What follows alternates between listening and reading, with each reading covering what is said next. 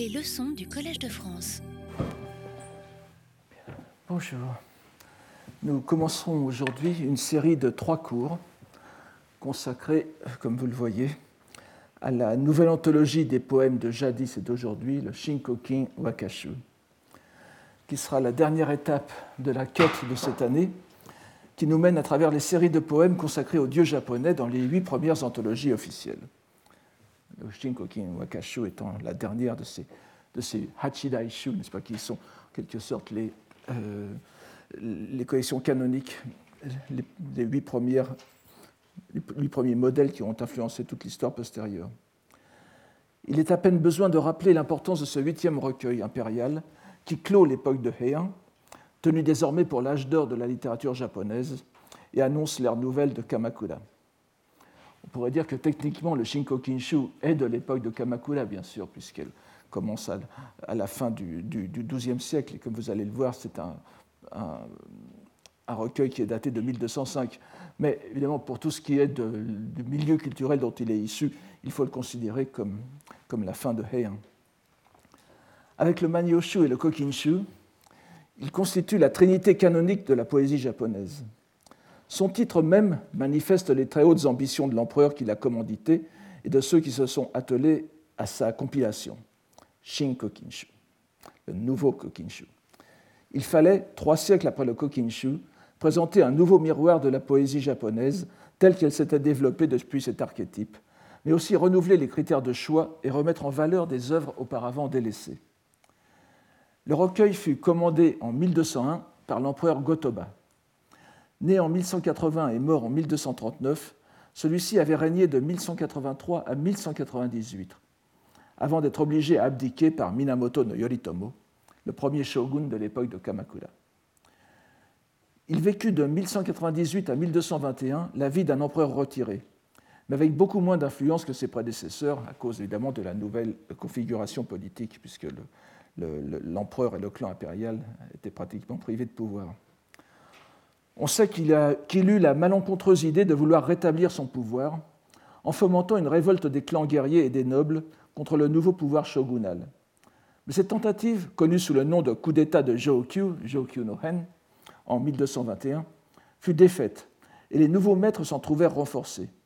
L'empereur retiré, Gotoba donc, fut exilé aux îles Oki. De retiré, il devint exilé. Les îles Oki, un petit, archipel isolé de la mer du Japon, où il mourut en 1228. Cet exil ne fut pas sans conséquence sur l'histoire littéraire.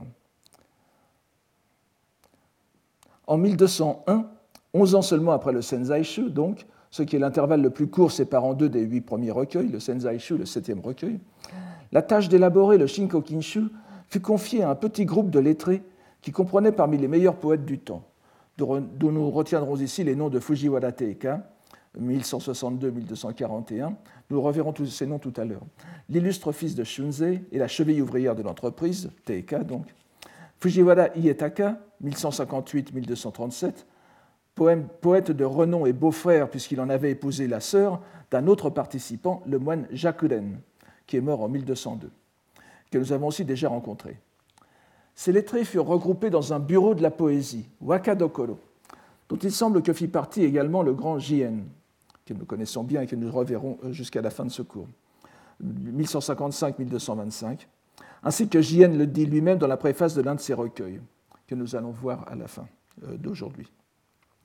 Cela n'aurait rien d'étonnant si on se rappelle la faveur dont jouissait ce lettré auprès de l'empereur Gotoba. Donc Jien était, a été une sorte de participant caché de ce, de ce, recueil, de compilateur caché. Le travail ne se fit pas sans conflit, car les opinions de l'empereur Gotoba et de Teika n'étaient pas en harmonie. Le poète remit cependant l'œuvre achevée en 1205.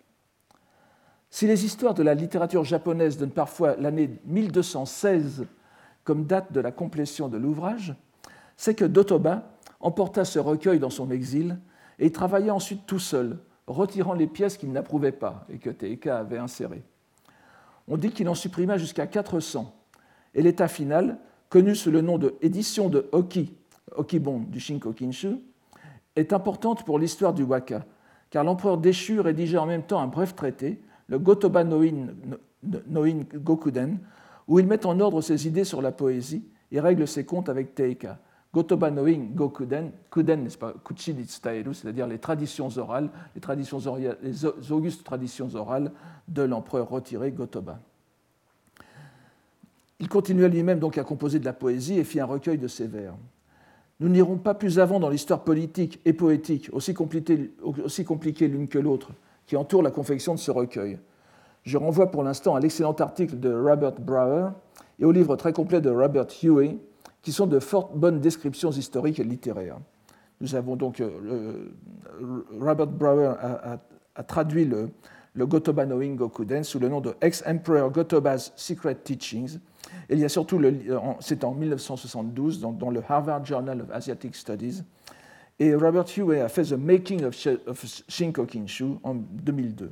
Vous pouvez trouver cela euh, sur, sur, Internet.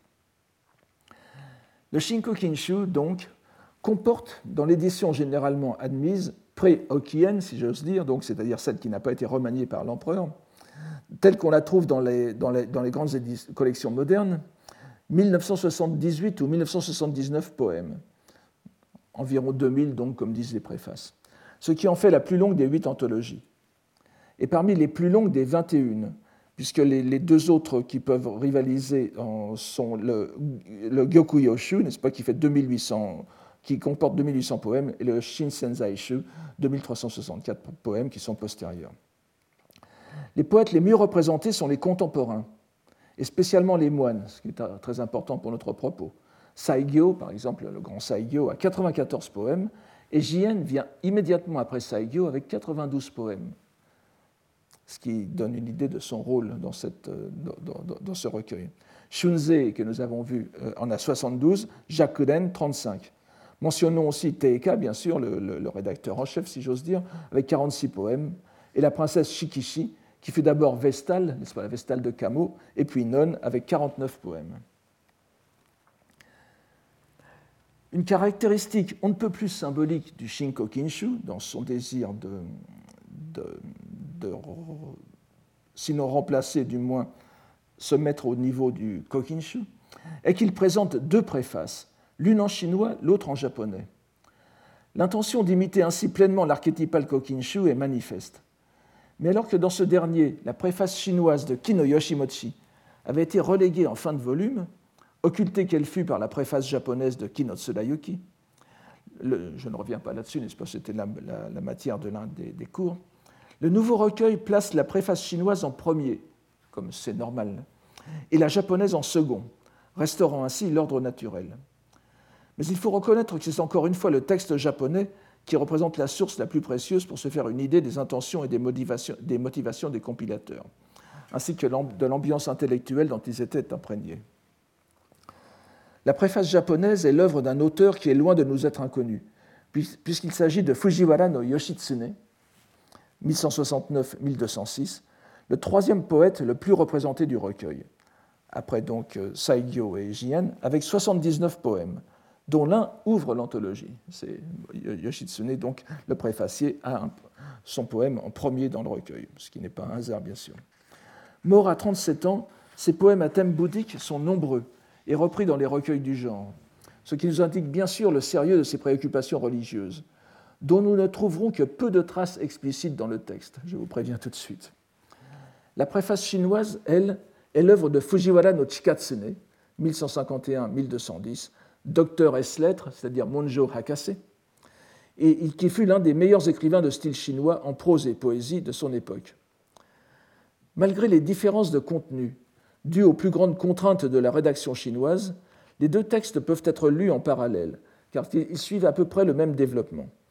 Je me référerai au texte chinois quand il faudra souligner ces différences. Il est donc temps de nous y plonger. Le ton nous semblera familier par le vocabulaire, avec cependant des nuances nouvelles. Voici le début, n'est-ce pas? Yamato Utawa, Mukashi, Mukashi, Ametsuchi, Hirake Hajimete, Shito no Shiwaza, Imada Sadamarazari, Sadamarazari Toki, Ashihara no Nakatsukuni no Koto no Inada Hime Suga no Sato Yorizo, Tsutaware Rikeru. Vous voyez euh, tout de suite ce qui rapproche du Kokinshu et d'autres préfaces que nous avons vues, et ce qui en diffère un peu. On commence par les chants du Yamato, Yamato Uta, furent transmis du bourg, alors Sato, n'est-ce pas, très difficile à traduire, l'agglomération, ce n'est pas le village non plus, c'est en réalité, un, ici un, sanctuaire, n'est-ce pas? Donc du bourg de Suga, de Kushi Inadahime, comme feuille des paroles du pays central de la plaine des roseaux dans le passé où le ciel et la terre venaient de se déployer et que les activités humaines n'étaient pas encore fixées. Ça, c'est très intéressant, nous reviendrons là-dessus. Ce début de Yoshitsune fait écho à plusieurs phrases du second paragraphe de la préface de Tsurayuki. L'allusion à la création du monde, aux feuilles des paroles du Japon, Kotonoha, Kotoba, et au premier poème prononcé par Susanoo no Mikoto lorsqu'il prit pour épouse Kushi Inadahime et l'installa à Suga en Izumo, n'est-ce pas? Yagumotatsu Izumo. L'origine divine de la poésie est donc rappelée comme de juste, mais il vaut la peine de s'arrêter sur la façon dont Yoshitsune remanie les termes. Nous avons vu que dans les trois préfaces des recueils que l'on trouve avant celle-ci, le terme de kotowaza apparaissait à chaque fois dans les premières lignes du texte. On se rappellera que dans le Kokinshu, il avait la nuance de faits et gestes, d'activités humaines. Pour prendre dans la préface du Goshu Ishu, celui d'obligation politique, Yorozu no Kotowaza, équivalent de Banki. Avant de trouver dans celle du Senzaishu ce sens définitif d'acte de parole, Koto no Waza, Kotoba no Waza, d'acte de parole par excellence qu'est la poésie japonaise, c'est-à-dire le waka. Nous avons vu que c'était sans ambiguïté un synonyme de waka, et c'est ainsi que le prennent les commentateurs, dans le Senzaishu, donc avec Shunze.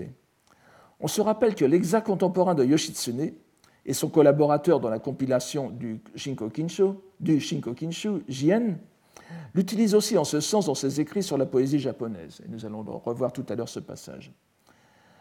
Que Yoshitsune ait eu à l'esprit le passage correspondant de la préface du Kokinshu ne fait aucun doute, car nous retrouverons quelques pages plus loin dans cette préface de Yoshitsune le calque presque parfait de la phrase de la préface du, Kokinshu, qui était Yononaka ni arushito kotowaza shigeki mono nareba. Vous savez, lorsque les activités des hommes se, font, des hommes de, ce monde, de, ce monde où nous vivons, se font multiples, se font, se font abondantes, luxuriantes, on retrouve donc cette expression sous la forme amenoshita shigeki kotowaza, les activités abondantes de l'empire, ou du monde.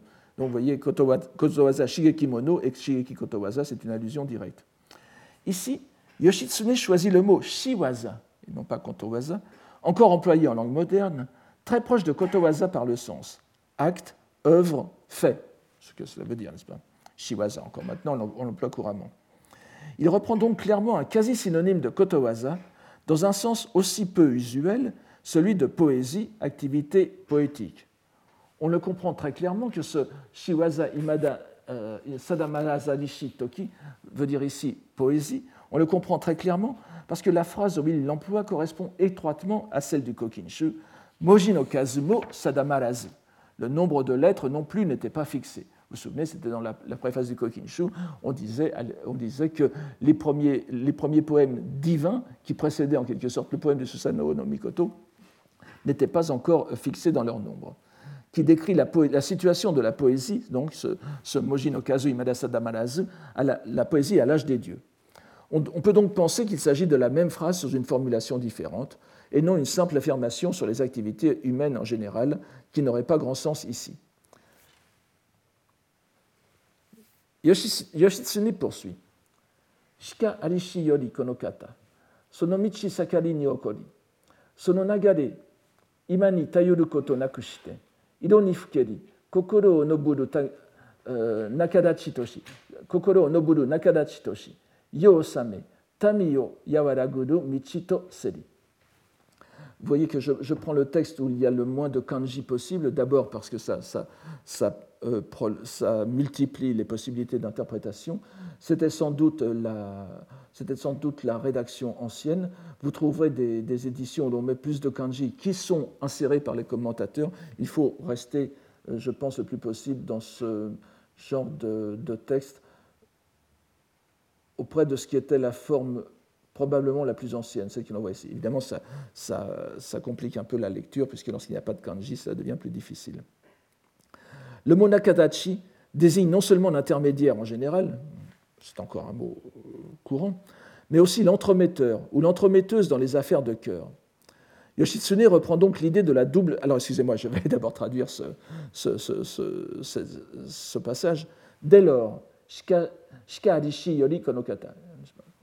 Euh, dès lors, cette voie prit son essor.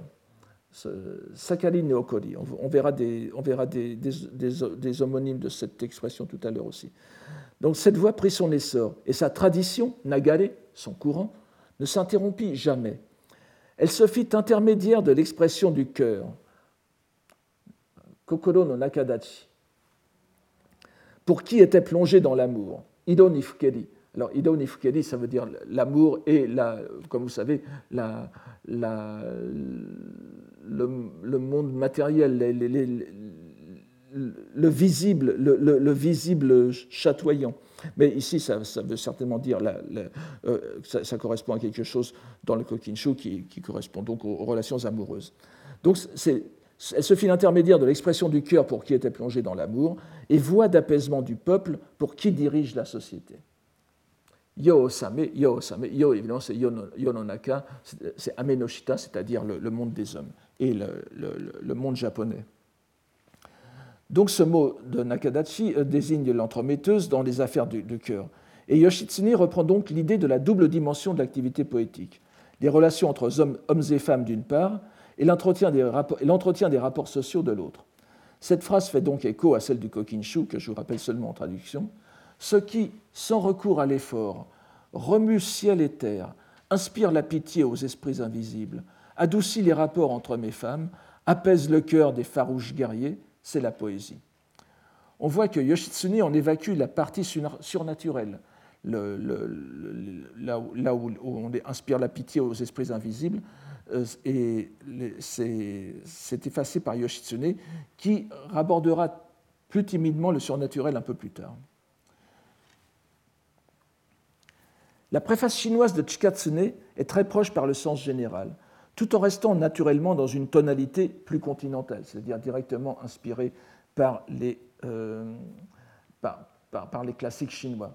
Sore waka, waka naru mono n'est-ce pas? Alors, ici, guntoku no so, hyakufuku no shu nari. Donc, ainsi, la poésie japonaise est la base des mérites et l'origine des bonheurs. Je, je, reviendrai un instant sur Genshoten narite, gosai rokujo no gi, Imada Ichijiruku, alors,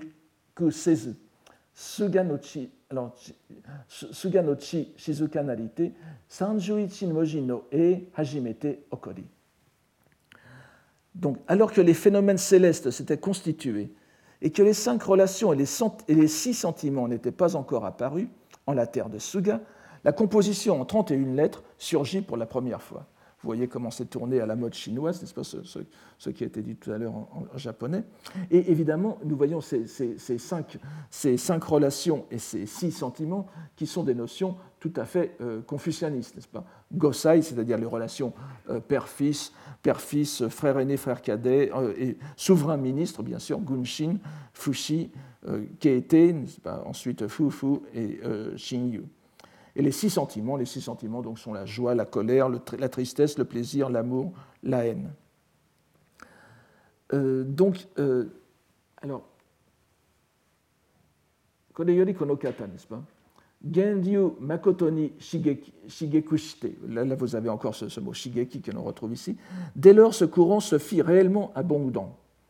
Et malgré les différences de, de longueur, que ce soit pour exprimer Geijo Onobete, kiku tokoro ni tasite, kiku ni tasu, aruiwa jotoku o nobete chikashite, aruiwa yuen ni zokushite, kokoro o kaku, kakite. Donc, euh, ce sont les différentes, les différentes, les différentes euh, modalités de, la, de, de, de l'utilisation des poèmes. Et vous voyez ici, enshoku autorité, koto o yoseru, ce qui est l'équivalent de hiro nifukeri tout à l'heure. Dès lors, ce courant se fit réellement abondant, et malgré les différences de longueur, que ce soit pour exprimer le sentiment des inférieurs et le faire parvenir à l'ouïe du souverain, à l'oreille du souverain, que ce soit pour relater la vertu du supérieur pour l'édification du peuple, que ce soit pour mettre par écrit ses impressions lors des banquets. Et là, on voit tout à fait les, banquets, à la chinoise, n'est-ce on échange des poèmes en chinois. Ou bien s'adresser à la beauté que l'on aura choisie, il constitue véritablement le parangon de la direction de la société et de l'attention au peuple, le modèle de la complaisance des cœurs et de la dilection, de la des choses. Makotoni kore yo samu tami o nagusamuru no koki kokoro o shojite kokoro shijite koto o tanoshimu koto ni tashimu no kikan naru mono nari donc, vous voyez, c'est le modèle de la complaisance des cœurs, de la dilection des choses. La concision du chinois permet de formuler davantage, mais nous voyons que la portée est la même, comme d'ailleurs dans la préface du Kokinshu, à laquelle renvoient de nombreuses allusions. Le waka a un rôle individuel, social et politique, qui prend sa source dans, son origine, dans une origine qui remonte presque à la, création du monde. Remarquons en passant que les deux mots sino-japonais toku et fuku du début, euh, auxquels on n'a pas prêté attention, réunis ensemble, forment le composé fukutoku, qui est plutôt bouddhique et désigne les mérites. C'est un synonyme de kudoku. Terme qui apparaît par exemple dans le Konjaku Monogatari Shu, rédigé sans doute au début du XIIe siècle. Mais cela ne signifie pas forcément que l'auteur ait voulu donner ici une tournure bouddhique évidente à sa phrase, même si un tel lettré devait sans doute en être conscient. Les deux, les préfaciers, je les mets ici en parallèle, passent ensuite de concert au rôle des empereurs dans la préservation de la, tradition poétique. Le, temps presse un peu, je, ne peux pas lire à chaque fois l'ensemble des, des, des, cela nous prendrait trop de temps. Kakali, euh, puisqu'il en était ainsi, écrit euh, Yoshitsune, les empereurs, en leur règne successif, Yoyo no Mikado, ne les ont pas rejetés, Kode Sutezu, euh, Sutetamawazu, et les anthologies qu'ils ont laissées devinrent l'objet de prédilection, moté à sobimono, n'est-ce pas, ça veut dire littéralement le jouet, des ié alors des, des grands, des, des, grandes familles. cela pourrait désigner les générations de poètes, mais ici c'est plus probablement la cour, les, les, les, les n'est-ce pas, la, cour impériale. Donc des grands, et alors ici une expression un peu, un peu contournée, n'est-ce pas Kotoba no hana no koreru konomoto kataku. Ensuite, omoi no tsuyu motareru euh, kusanga kakure mo aru bekarazu. Et fermes qu'étaient les racines des arbres dont provenaient les fleurs des mots, il n'aurait pu y avoir, cachées sous les herbes, de perles de rosée qui échappent à la pensée. Si cette phrase nous semble encore une fois quelque peu contournée, il suffira de nous, reporter à la préface chinoise pour en obtenir le sens. Voici la préface chinoise, n'est-ce pas Vous voyez qu'elle dit à peu près la même chose que, l'autre, que, que, la préface, japonaise, et il finit par les, mots Nani motte, euh, alors Rodatsu ou bien euh, Morenuka-san. Il finit donc par le mot. Pour cette raison, sous les illustres règnes des saints empereurs, ils furent recueillis en anthologie dont chacune excellait, en minutie. Comment aurait-il pu y avoir des poèmes qui aient échappé à la sélection? Nous voyons en passant comment, dans la transposition en japonais, l'usage des mots d'appel, les engo, n'est-ce pas, métamorphose la phrase japonaise en quelque chose qui nous semble d'un tout autre monde que la phrase chinoise, qui est beaucoup plus concise. Et nous, voyons ici, comme, en, surimpression, la façon dont la culture japonaise, prenant l'axe, je dirais presque l'os de la, de la phrase chinoise la métamorphose par une rhétorique tout à fait euh, typique et qui passe pour la, le mode d'exposé normal à l'époque de Heian. Nous allons revoir encore tout à l'heure. Yoshitsune poursuit donc. Cependant, alors là encore, nous avons ici euh, une, phrase, une phrase assez, assez compliquée. Ise no umi kiyoki nagisa no tamawa. Hirou tomo tsukuru koto naku. Ah, hirou tsukuru koto naku. Izumi no. Euh, pardon. Alors, Izumi no soma shigeki miyagi wa hikutomo tayube karazu faites attention au, fait que tsukuru, évidemment, ça vient du verbe tsukiru ici, c'est pas tsuku, tsukite, ce n'est pas le verbe tsukuru euh, fabriqué. Cependant, les perles des plages de la pure mer d'Issée se ramassent sans jamais s'épuiser. Le bois des palais venus des forêts luxuriantes près des sources se transporte sans jamais venir à manquer. Comme il en va des objets, ainsi en est-il de la voix de la poésie. Utanomichi Mata Onaji, On aura, on aura beau, donc, dit-il, accumuler les anthologies et les recueils poétiques, il y aura toujours des poètes qui échapperont aux ailes des compilateurs. Le sens est clair. Mais je ne, résiste pas au plaisir de vous donner le passage chinois parallèle de Chikatsune qui illustre bien le procédé de transposition philologique, fondement de la culture littéraire japonaise. Voici ici ce que dit Chikatsune. No konryo, konre no tama, gyoku, il faut dire. Cependant, le jade du kunlun reste toujours en surplus, autant qu'on le ramasse. Le bois de la forêt de Dang, Dang no Torin no Zai, c'est un, un, être mythique, euh, personnification d'un animal imaginaire, d'une chimère qui a jeté son bâton et s'est transformé en forêt. C'est un, un, épisode qui a été repris après dans, des romans chinois euh, attribués à d'autres personnages. Donc le bois de la forêt de Ding ne s'épuise jamais autant qu'on le coupe. Dès lors qu'il en est ainsi des objets, il doit en être pareil pour le champ. On voit comment des allusions profondément ancrées en Chine, les monts semi-mythiques du Kunlun, et l'histoire, le Kunlun, donc, ce sont ces monts qui sont dans l'est de la Chine, qui font à peu près le, pourtour nord de la région himalayenne, qui, qui, entourent le Taklamakan et se prolongent jusqu'au dans, le Kansu. Donc les, les, semi-mythiques du Kunlun et l'histoire du bâton du roi des animaux qui se transforma en forêt sont transposés dans la géographie de, proximité, si je puis dire, la, la géographie de proximité japonaise de la baie d'Issé au bois de Yamato. Les deux préfaciers en viennent ensuite à l'aspect factuel, administratif presque de la confection du recueil. Et on a ainsi la chance d'avoir la liste de ceux à qui l'empereur retiré confia le projet. C'est la préface, je les cite simplement très rapidement. Minamoto no Michitomo, Fujiwara no Ariie, Sadaiye, donc Teika, Fujiwara no Sadaiye, qui est Fujiwara Teika, Fujiwara no Ietaka, Fujiwara no Masatsune. Les critères de sélection sont d'abord repris des préfaces antérieures sont distingués passé et présent, euh, nobles et roturiers, et roturiers. Mais les mots qui suivent immédiatement apportent sur les textes précédents une nouveauté importante, qui montre que nous sommes dorénavant dans une autre période de la conscience poétique japonaise, en ce qui concerne les rapports de la poésie japonaise et de la religion. Alors que jusqu'à présent, et bien que, comme nous l'avons suffisamment remarqué, le bruit de fond bouddhique était indubitablement perceptible pour peu qu'on y prête attention, nous avons ici pour la première fois les Bouddhas mentionnés sur un pied d'égalité avec les dieux japonais.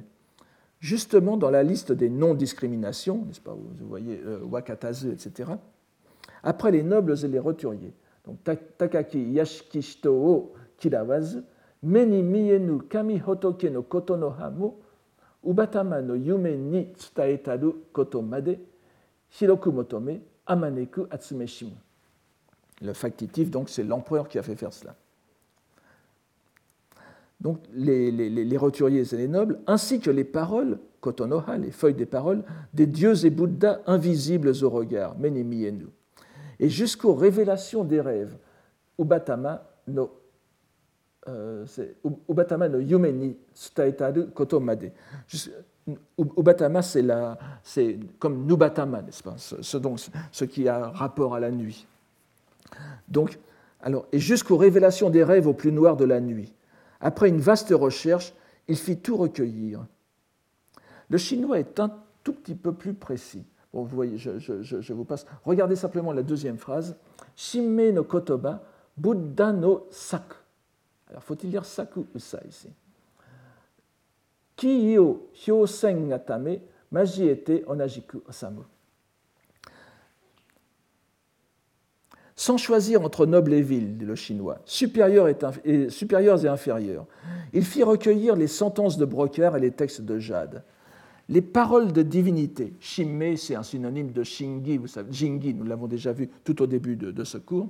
Les paroles des divinités, les compositions des Bouddhas, afin de manifester l'invisible mystère, furent mêlées et pareillement incluses. Ce qui est présenté assez simplement en japonais comme les dieux et Bouddhas invisibles au regard, n'est-ce pas? Meni mienu kami hotoke no koto no hamo. Donc ce qui est présenté comme euh, cela, les dieux et Bouddhas invisibles, est cette fois plus complexe en chinois, à cause de l'emploi que fait Shikatsune d'une locution qui est loin d'être insignifiante. Le composé ki, en effet, que nous voyons ici, ki, le, le ki de mare, n'est-ce pas, et le i de ebisu, est une citation immédiatement reconnaissable, bien qu'inversée, du Tao Te Ching, du Dodo Kyo, de Lao Tzu, le début du 14e chapitre, où la voix est décrite, ou plutôt non décrite, puisque euh, ce sont des, enfin vous allez le voir, presque de l'apophatisme, euh, est décrite euh, par trois attributs. Miredomo miezu, nazukete, itoyu. Kikedomo, kore o kikedomo, pardon, kore o miredomo, kore o kikedomo, kikoezu, nazukete, kitoyu. Alors là, on peut lire Toledomo ou Utedomo selon les, selon les, commentateurs. Je préfère Toledomo Ezu, Koreo Nazukete Mi To Iyu. Euh, arrêtons-nous là pour l'instant. On la regarde sans la voir. C'est la voix, n'est-ce pas? Elle est dite lisse. I, ici, a le sens de. Euh, bon, je n'en reviendrai pas là-dessus, lisse. On l'écoute sans l'entendre. Elle est dite infime. On l'attrape sans la prendre. Elle est dite indiscernable. N'essayons pas d'entrer plus avant dans ce texte cryptique qui inspire encore des interprétations peu raisonnables. Je ne sais pas si vous le, savez, depuis le 19e siècle, je crois que le premier, c'est Abel Remusa, me semble-t-il, qui a lancé cette idée, en prenant les, caractères donc i, ki, mi ou bi en japonais, n'est-ce pas Ikibi, qui se prononce en, chinois, euh, qui se prononçait en chinois moderne, ishi wei, euh, les, euh, les, sinologues français ont dit que c'était les trois, les, trois, les trois syllabes qui formaient le mot Jéhovah, n'est-ce pas Yahvé, Jéhovah, Yahweh, c'est-à-dire le nom hébraïque, de, le nom hébreu de Dieu, et euh, pensant qu'il était donc codé dans le, Tao Te Ching le, nom du, Dieu des Juifs et des chrétiens. Il est utile de vous dire que c'est une c'est une idée qui a eu beaucoup de succès chez les missionnaires, mais on la trouve encore maintenant euh, euh, articulée chez certains ésotéristes. Euh, remarquons qu'en choisissant cette expression pour décrire les compositions poétiques des dieux japonais et des Bouddhas, Chikatsune, en bon lettré chinois, fait intervenir la dernière des trois doctrines qui se partagent la vision continentale du monde, c'est-à-dire le taoïsme le taoïsme n'est pas présent explicitement dans les textes, dans les, textes japonais, mais vous voyez qu'ici, il, y est. Et si vous remarquez aussi tout à l'heure, j'ai parlé des Gosai, des, Gosai Dikujo, n'est-ce pas? On, dit euh, Dikujo et pas Rokujo dans ce cas-là, puisque c'est un, terme confucianiste. Donc les, cinq relations et les six sentiments, c'est un terme confucianiste cette fois. Si bien que le euh, Chikatsune mélange vraiment les trois religions, les trois doctrines, Sangyo, n'est-ce pas, Mitsunoshie, dans sa préface. Là aussi, c'est typique dans les traits chinois. On voit à quel point Chikatsune est sinisé lorsqu'il s'exprime en, chinois. On comprend bien sûr qu'il n'y eut pas lieu de rendre ce passage en japonais, ce qui aurait été de toute façon fort difficile. Mais remarquons qu'en tant que description de la voix, Michi, qui inclut évidemment la voix de la poésie pour les lettrés japonais, ce passage était fort bien indiqué, et ce d'autant plus si on, lit la suite. Voyez Kono mitsu narumono wa, mitsu subekarazu, yueni, konjite, il faut lire, il faut lire en, en n'est-ce pas? Itsu tonasu. Donc, euh, ces trois ne suffisent pas à le contenir, ces trois termes, ces trois attributs ne suffisent pas à le contenir ou à la contenir, la voix. C'est pourquoi ils sont mélangés pour en faire un seul. Il me semble difficile d'ignorer la proximité de sens des deux caractères kon et zatsu, pas, majiede. Et vous, voyez que tout à l'heure, vous aviez euh, dans la préface de Chikatsune Majiete Onajiko Osamu. ici, c'est un synonyme. Donc, il me semble difficile d'ignorer la proximité de sens des deux caractères kon et zatsu, réunis tous deux dans une même lecture japonaise, Majiu, et on peut penser que Chikatsune l'ignorait encore bien moins.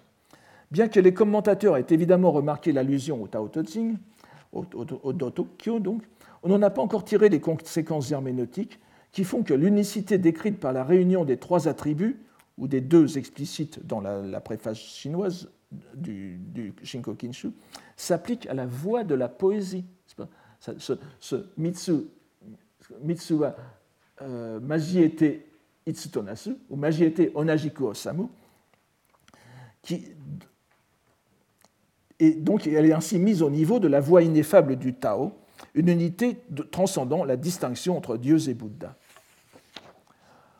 Notons aussi, toujours pour ce qui est des poèmes shinto et bouddhiques, que les préfaciers n'abordent pas de prime abord la création poétique concernant ces deux religions, mais les poèmes composés par les dieux et les Bouddhas eux-mêmes. Nous l'avons vu, euh, nous venons de le voir, n'est-ce pas? Koto no hamo, ubatama no yume ni tsutaetaru koto ce qui est très différent et donne une toute autre dimension à leur choix. Comment ne pas accorder quelque importance à un art auquel participent les entités les plus élevées de notre univers? On relèvera le terme très concret de saku, qu'utilise euh, Buddha no saku, qu'utilise Chikasne pour parler des compositions poétiques des Bouddhas, étonnant par sa trivialité, saku, Hotoke no saku. C'est comme si euh, uta otsukuru, n'est-ce pas? Euh, qui implique presque l'écriture étonnant par sa trivialité en regard du mot kotoba qu'il réserve aux dieux. Ce mot est même si trivial que l'on pourrait se demander si le préfacier n'a pas joué aussi sur son sens spécialisé bouddhique, qui, avec la lecture sa et non saku, signifie opération, agissement, opérativité, c'est-à-dire la mise en œuvre de la puissance, riki, chikara, riki, de la force potentielle qui est celle des Bouddhas, comme de tous les êtres d'ailleurs, chacun à son échelle, et qui est l'une des dix incités, les Jionyose. Je ne vois cependant aucun commentateur relever ce point, et il devrait rester pour l'instant à l'état d'hypothèse. Il serait pourtant intéressant d'essayer de la confirmer.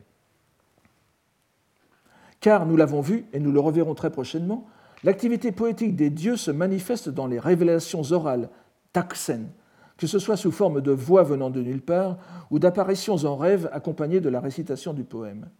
Il n'y a évidemment pas d'explication théorique de ce phénomène dans le cadre du Shinto, qui, nous l'avons vu, dans les poèmes qui en, relèvent, privilégie le relevé des manifestations concrètes de la présence ou de l'intervention des dieux, les shirushi, sans en chercher le fondement ontologique. En revanche, attribuer la composition littéraire saku à l'opérativité sa de la puissance riki des Bouddhas représenterait une mise en perspective séduisante du point de vue doctrinal de l'activité poétique. Or, que le rapport entre les deux incités, les dieux et Bouddha, ait été mis en relief par les poètes contemporains de Chikatsune, nous en avons la preuve formelle grâce à deux poèmes de Jien. Je vous les donne ici. Le premier porte sur le chapitre 21 du Lotus, les pouvoirs miraculeux de l'ainsi venu. Et sous l'exergue, il manifesta ses grands pouvoirs miraculeux, Daijin Rikio Arawasu, vous voyez ici. Nous avons le, poème qui s'énonce ainsi. Tomade no kami no chikara no kiku minori, genizo hotoke no shirushi narikeru.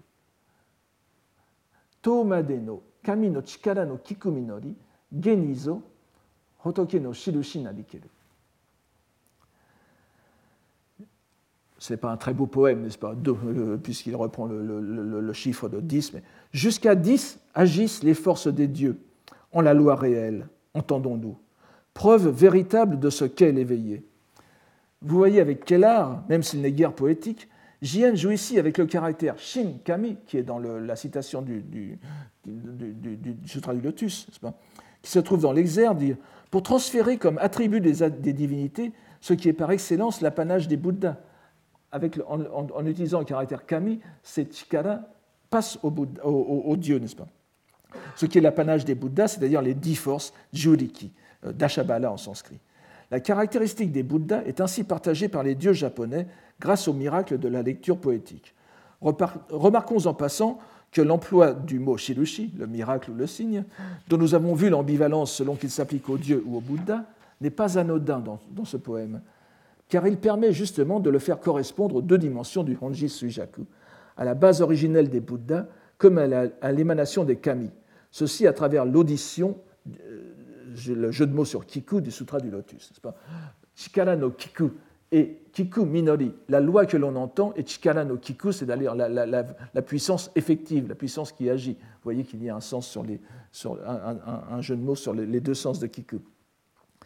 Mais afin de montrer que ce premier poème n'est pas une simple passade de Jien, ni de son commentateur, euh, c'est-à-dire moi-même, nous retrouvons dans les poèmes qu'il a composés sur les dix incités, les Nyose, celui-ci, sur l'incité de force, Nyose Riki, qui vient pleinement confirmer notre première lecture. Kami Hotoke, Hitomademo, sono chikara nite. Alors là, Nasu koto wa naru, monoto, shi, monoto shirazuya. Nasu wa naru. Vous voyez, c'est saku, ça. Pour Dieu et Bouddha, les hommes même, c'est par leur force que ce qu'ils font se réalise. L'ignoreriez-vous donc? Nous avons ici le verbe japonais nasu, lecture explicative de sa opposé à force. Sa ou saku se lit nasu ou tsukuru. Alors, euh, c'est une chose bien connue. Vous savez que ça se lisait nasu dans les écoles du sud de Nara et tsukuru dans les écoles de Kyoto, du nord. Mais évidemment, les poètes reprennent les deux traditions. Cette double mise en parallèle du couple Riki-Sa avec les dieux et les Bouddhas, et les hommes aussi, devrait confirmer ce que je présentais tout à l'heure comme une hypothèse, à savoir que l'emploi du caractère saku par Chikatsune n'était pas aussi trivial ou maladroit qu'on pouvait le supposer. Il s'insère en réalité dans une réflexion bouddhologique dont les poèmes d'un moine aussi considérable que Jien, donc exactement contemporain, n'est-ce pas, euh, transmettent effectivement la substance. Nous verrons avec les premiers poèmes des rubriques des dieux et du bouddhisme que la remarque qui apparaît ici comme faite en passant est loin d'être gratuite et concerne même un trait fondamental de cette nouvelle anthologie. Pour résumer, si nous prenons, au sérieux, c'est-à-dire au-delà d'une simple alternance de vocabulaire, l'emploi du mot saku, sa, par Chikatsune, en regard du mot shi, kotoba, le premier attribué au dieu, le second au kami, et si nous les reconsidérons à la lumière des deux poèmes de Jien, qui est non seulement un contemporain, mais aussi un membre éminent du cénacle des rédacteurs du Shinko Kinshu, nous découvrons une véritable relation de causalité explicative entre les deux termes. Les paroles kotoba, c'est-à-dire la langue japonaise, sont le mode opératoire des dieux du Japon, l'un des signes shirushi les mieux perceptibles de leur interaction avec les hommes, tandis que saku, sa, tout en signifiant aussi, bien sûr, composition, a le sens plus fondamental d'opération, de mise en acte de la puissance incommensurable des Bouddhas le signe de cette opération étant principalement les poèmes des dieux. La mise en relation savamment orchestrée par Jien du caractère Shin, Kami, qui apparaît dans le Sutra du Lotus, bien évidemment dans une autre acception, celle de divin, miraculeux, surnaturel, avec l'acception proprement japonaise de Dieu du Japon, dans le cadre des relations entre les deux incités de Riki et de Sa, vient souligner ce rapport et permet de l'insérer dans le cadre de la doctrine bouddhique générale, et non seulement dans celui de la théorie du Honji Suijaku. Revenons à nos deux préfaces. Nous passerons sur la description du travail éditorial, qui n'apportera rien concernant directement notre propos, pour arriver à la discussion du contenu, c'est-à-dire des poèmes eux-mêmes. Il n'y a malheureusement que deux lignes, à peine, qui se rapportent à leur aspect religieux, mais il nous faut lire tout le paragraphe pour mieux les saisir. Ce paragraphe constitue le morceau de bravoure de la préface japonaise, mêlant les vers de plusieurs poèmes pour en faire un résumé de l'anthologie. C'est la, continuation d'un exercice dont la préface de Kokinshu a donné le modèle et que l'on retrouve aussi dans les préfaces de recueils individuels comme ceux de Jien. Nous n'aurons pas le loisir de citer l'intégralité des poèmes dont les vers composent cette mosaïque, chaque vers étant pris au premier poème ou à l'un des premiers poèmes de chaque rubrique. Et nous nous, contenterons de traduire en, suivant, le, texte. Je ne vais pas lire parce qu'il ne reste pas. Vous, suivrez le texte. Donc, Harugasumi Tatsu, Tatsu, Yama, n'est-ce pas? Vous voyez encore la, double fonction du, mot Tatsu ici. Euh, Niwa Hatsu Hanao Shinobu Yori, etc. Du souvenir des premières fleurs sur les montagnes de Tatsuta, le Makura Kotoba, le mot oreiller de Yamato, sous les brumes du printemps, de l'été où le coucou, hôte des bois divins, Kamunabi, Kamunabi no Uguis, euh, appelle sa compagne, de l'automne où les feuilles d'érable de Katsuragi, euh, aussi comme c'est un, peu comme Tatsuta entre Yamato et Kawachi, donc les feuilles d'érable de, de Katsuragi se dispersent au vent jusqu'à l'hiver où, à l'an finissant, les neiges recouvrent le haut pic du Fuji, éblouissant de blancheur. Shirotae no, no Fuji no, no Takane ni. Ce sont autant d'émotions suscitées par l'occasion. Mina ori ni furetaru nasake naru peshi. Vous voyez, ça rappelle un passage de la préface du Kokinshu aussi, sauf que nous avions tsukeru, tsuku, tsukete au lieu, de, au lieu ici de furu, furetaru. C'est-à-dire donc c'est le contact, en quelque sorte, le contact avec le monde extérieur qui provoque dans la pensée le poème. Nous avons ici résumé en une seule phrase les quatre premières rubriques des saisons qui occupent les livres 1 à 6. Ensuite, ça continue comme ça, je vous donne ici, donc Shikanomi Narazu, et ce n'est pas tout, ce n'est pas fini. Et vous voyez ici les, différentes euh, allusions à chaque poème de chaque livre, et je vous mets entre parenthèses les, rubriques, les boutatés auxquelles il se rapporte. Je vous lis cette traduction. Et en outre, regardons au loin, du haut du palais, pour connaître la condition du peuple comparant les humains à la rosée au bord de la feuille et à la goutte d'eau sur la racine pour comprendre le monde, se désolant de la séparation sur la route bordée de piliers précieux, songeant à la capitale sur la longue route qui me ramène des confins, amoureux de la personne lointaine sur les hauteurs de Takama, épris d'un renom impérissable comme le pont de Nagara, rien de ce qui émeut le cœur à l'intérieur ne reste inexprimé en paroles à l'extérieur. Donc vous voyez en effet le, regardant du haut du palais, c'est les célébrations.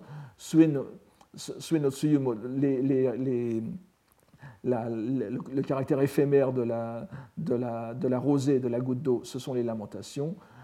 Tamaboko no Bichin, la, la route euh, que, j'ai traduit ici par euh, la, route, euh, la route bordée de piliers précieux, mais vous savez que ça a un autre sens tout à fait euh, différent qui indique le, voyage. Euh, ensuite, pardon, la, séparation, ensuite les voyages et les amours, puis les miscellanées. Donc, chaque bribe, chaque bribe de vers rappelle successivement l'un des livres l'un des livres de la, de, la, de, la, compilation, avec la dernière phrase qui nous revoit aussi à la préface de Kinotsu Dayuki, elle-même inspirée de la grande préface du livre des Odes, du Shikyo, n'est-ce pas? Ce, ce, ce, euh, Kokoro no Uchi, et Kotoba kotoba ceci se trouve directement inspiré du chinois et on le retrouve déjà dans le Kokinshu. Nous arrivons ainsi aux deux derniers livres. Vous voyez qu'ici, jusqu'ici, nous avions les, modèles standards, si j'ose dire, et nous voici ici aux deux derniers livres avec ce Iwamiya. Il y a une espèce de, progression. Iwamiya, donc bien plus encore. Sumiyoshi no Kami. Alors, Sumiyoshi no Kami wa katasogi no koto no ha o nokoshi. Dengyo daishi wa wagatatsusoma no omoyu no betamaeri. Bien plus encore, le dieu de Sumiyoshi a laissé les feuilles de ses paroles sur les poutres croisées, de, c'est Katasogi no Chigi, n'est-ce pas? C'est les poutres croisées et coupées, euh, coupées euh, droit de, leur sanctuaire. Je, n'insiste pas sur le côté architectural que je serais bien incapable de vous expliquer. Vous savez que les Chigi sont ces, espèces de planches en X que l'on a sur, les toits des sanctuaires Shinto. Donc, le dieu de Sumiyoshi a laissé les feuilles de ses paroles sur les poutres croisées et le grand maître de la transmission de la loi, Dengyo Daishi, a exprimé la pensée qu'il avait en établissant son temple. Nous, nous, ne saurons rien de plus sur les intentions qui ont présidé à la constitution des deux dernières rubriques, comme du choix des poèmes, donc la rubrique des dieux et la rubrique de la doctrine bouddhique. Nous pouvons tout au plus remarquer qu'en prenant l'exemple de Sumiyoshi, le préfacier choisit un sanctuaire qui joue un rôle particulier dans la poésie japonaise, tandis que Saicho Dengyo Daishi, le fondateur du Tendai, dans le poème Wagatatsu Soma. Vous connaissez ce poème que je vous ai déjà cité plusieurs fois, Anokutara Samyaku Sambodai no Hotoketachi, Wagatatsu Soma ni Myogao, euh Myogao Ataetamae. Euh, c'est-à-dire, euh, c'est un poème qui n'en est pas un en réalité, puisque les, deux premiers vers sont composés d'un très long mot sanskrit, et ensuite vous avez myoga, qui est aussi un, terme sino-japonais qu'on ne trouve pas dans les, dans les, dans les, dans les, dans les wakas. C'est un poème presque par antithèse. Donc, mais ce poème est fort souvent cité dans le même genre de contexte, euh, alors que Saicho est fort peu estimé en tant que poète. Il est certain que c'est son rôle comme fondateur du Tendai, de Saicho, donc l'école dont la pensée domina toute la période de Heian et dont se réclamaient la plupart des lettrés de l'époque, sans compter les moines poètes, qu'il y vaut d'être ainsi constamment cité comme exemple typique de la poésie bouddhique japonaise.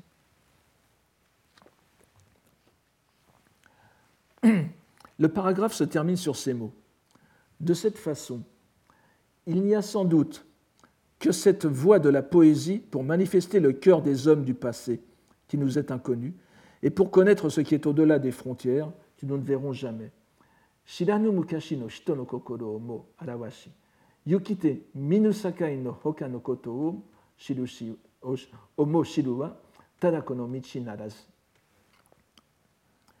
Cette note sur ce que nous pourrions appeler l'aspect cognitif de la poésie, soulignant l'accès qu'elle nous donne à ce qui est éloigné, aussi bien dans l'espace que dans le temps, est originale dans l'ensemble des préfaces d'anthologie japonaise, d'anthologie impériale, en ce qu'elle insiste sur une sorte de rupture de continuité entre la mentalité des anciens et des modernes, cela étant aussi éloigné de ceux-ci que les étrangers peuvent l'être des Japonais.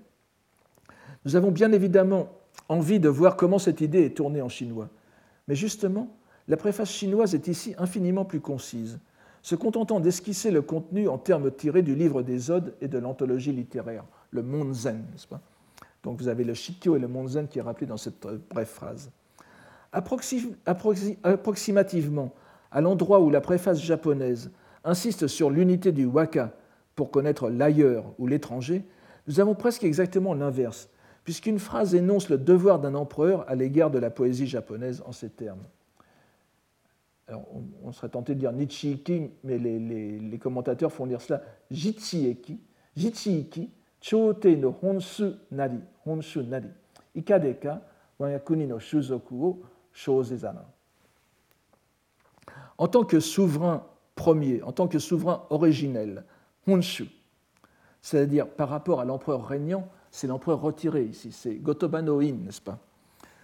En tant que souverain premier de l'empire japonais, Comment ne pas apprécier les mœurs de notre pays?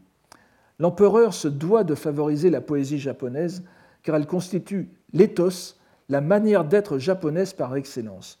Ce terme de shuzoku, mœurs, coutumes, ethos, appliqué au waka comme le comportement le plus japonais qui soit, se retrouve aussi bien chez Jien que ses émules et commentateurs.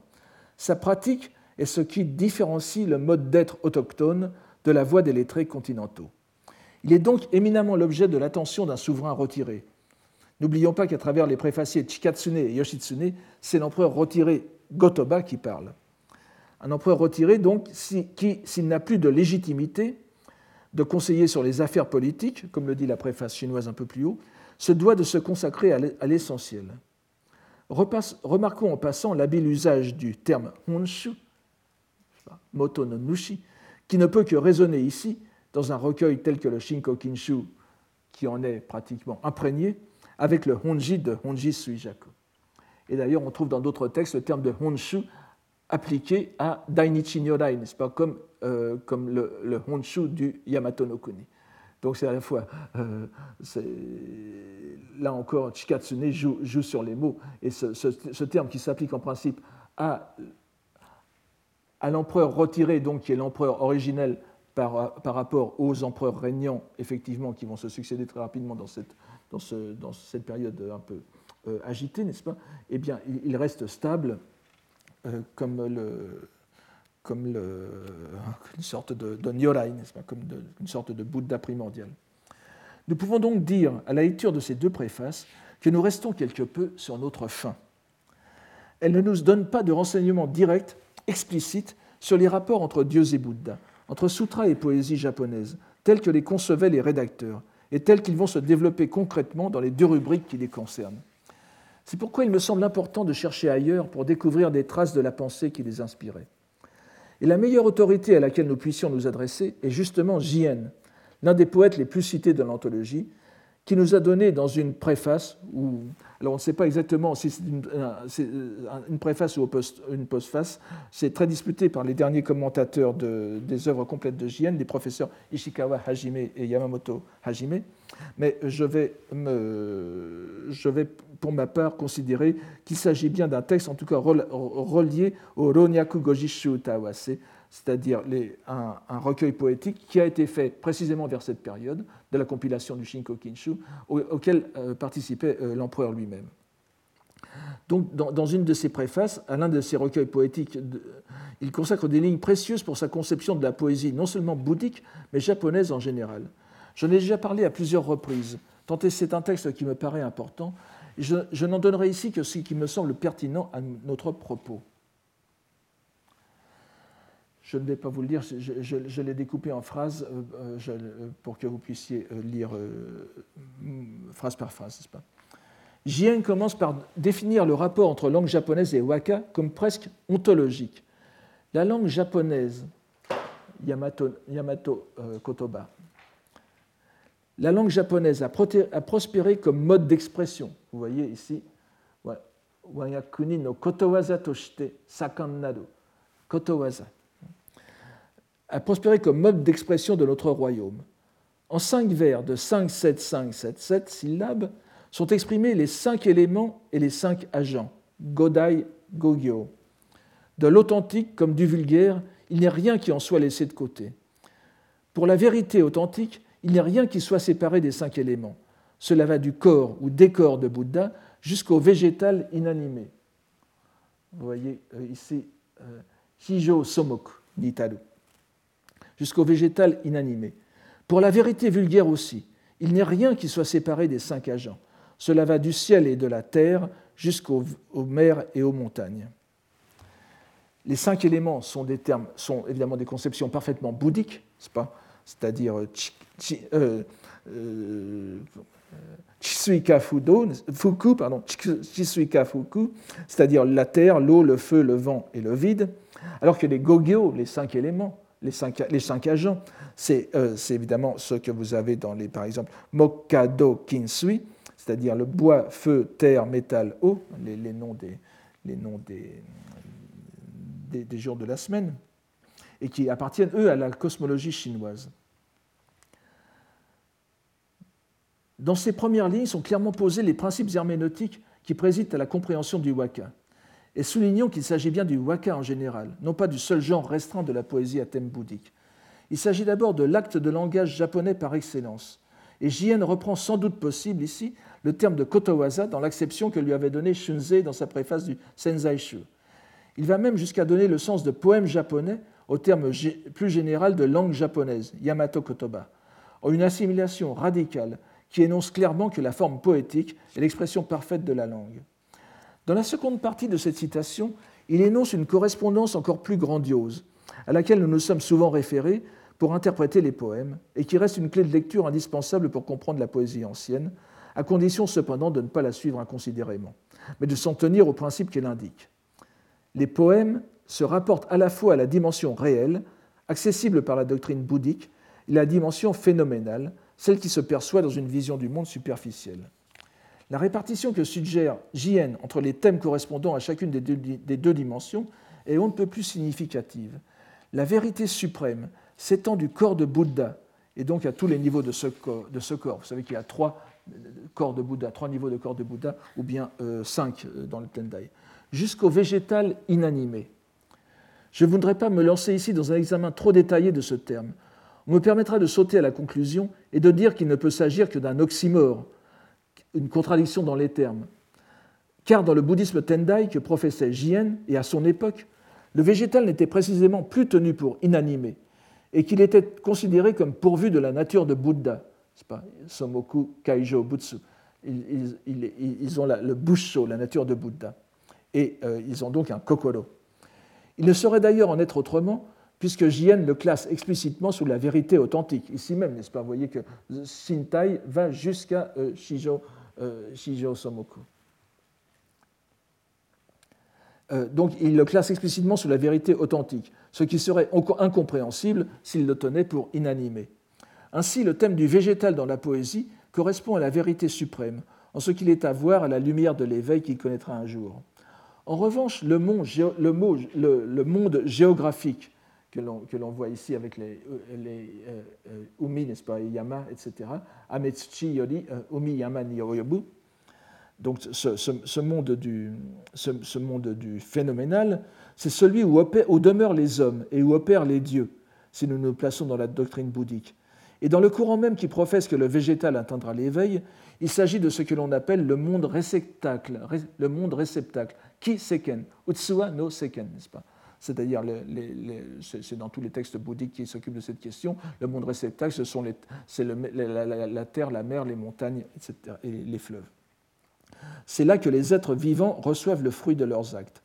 Dans le cadre de la pensée du Honji Sujaku, il n'est pas difficile de voir comment les deux vérités s'articulent. Jien ramène ensuite comme de juste la langue japonaise à son origine divine. Aussi, au royaume du grand Yamato, où le soleil est au zénith, vous suivez sur le texte japonais, après que la fertile plaine des roseaux eût été dégagée et ouverte, un rappel que nous avons vu aussi tout à l'heure de la création du monde et du Japon, l'auguste langue des dieux y fut transmise, et en dehors d'elle, il n'est nulle parole qui la précéda. Donc ici, le lien ontologique entre, entre le Japon et la langue japonaise. Il esquisse ensuite une comparaison entre les trois langues connues des lettrés japonais. Je n'y reviens pas ici, mais je rappelle seulement cette phrase.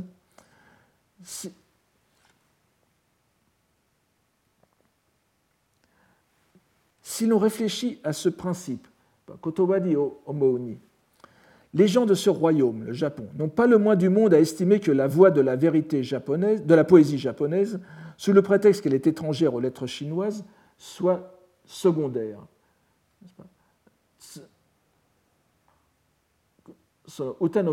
Tsugini.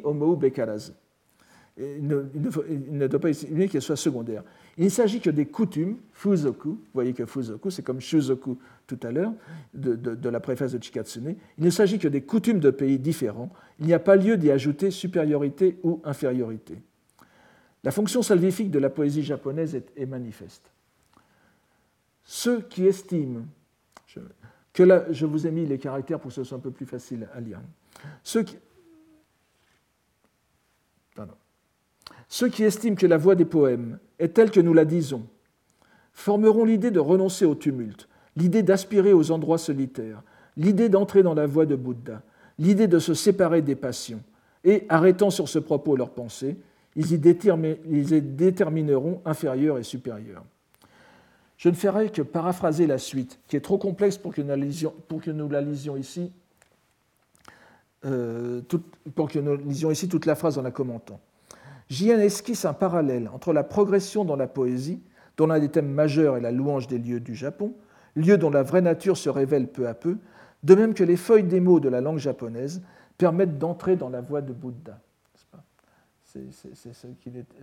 Vous voyez ici, Wayakuni no koto no ha yori hotoke no michi e iran to kokorozashi. C'est par la voix, de, par la langue japonaise que l'on entre dans la voie de Bouddha. Ici, le, lien est manifestement fait. Langues et, lieux, et lieux sont donc étroitement liés, et cette progression sera illuminée par les dieux et les Bouddhas. C'est la phrase finale. Kamimo hotokemo terashita maurame to oboe nan. Donc c'est la dernière phrase de JN qui nous ramène exactement au propos de la préface et de l'intention du Shinkokinshu. Puisse ce recueil, voyez, puisse ce recueil être, c'est JN qui parle, n'est-ce pas? Il fait allusion ici expressément au Shinkokinshu dans cette préface. Puisse ce recueil être élevé au rang de complément du Shinkokinshu, Shinkokin no gu ni okoshitate rarete, sue yo ni euh, Todome Haberabaya, et être conservé dans les âges à venir. Donc vous voyez que ce texte, qui n'est pas du Kokinshu, mais se présente comme un complément du Kokinshu, est une justification beaucoup plus approfondie de la, des deux derniers livres du Kokinshu, et je voudrais donc vous inviter à les lire en quelque sorte comme une préface de ce recueil. Je vous remercie pour aujourd'hui. Retrouvez tous les contenus du Collège de France sur www.colège-2-france.fr.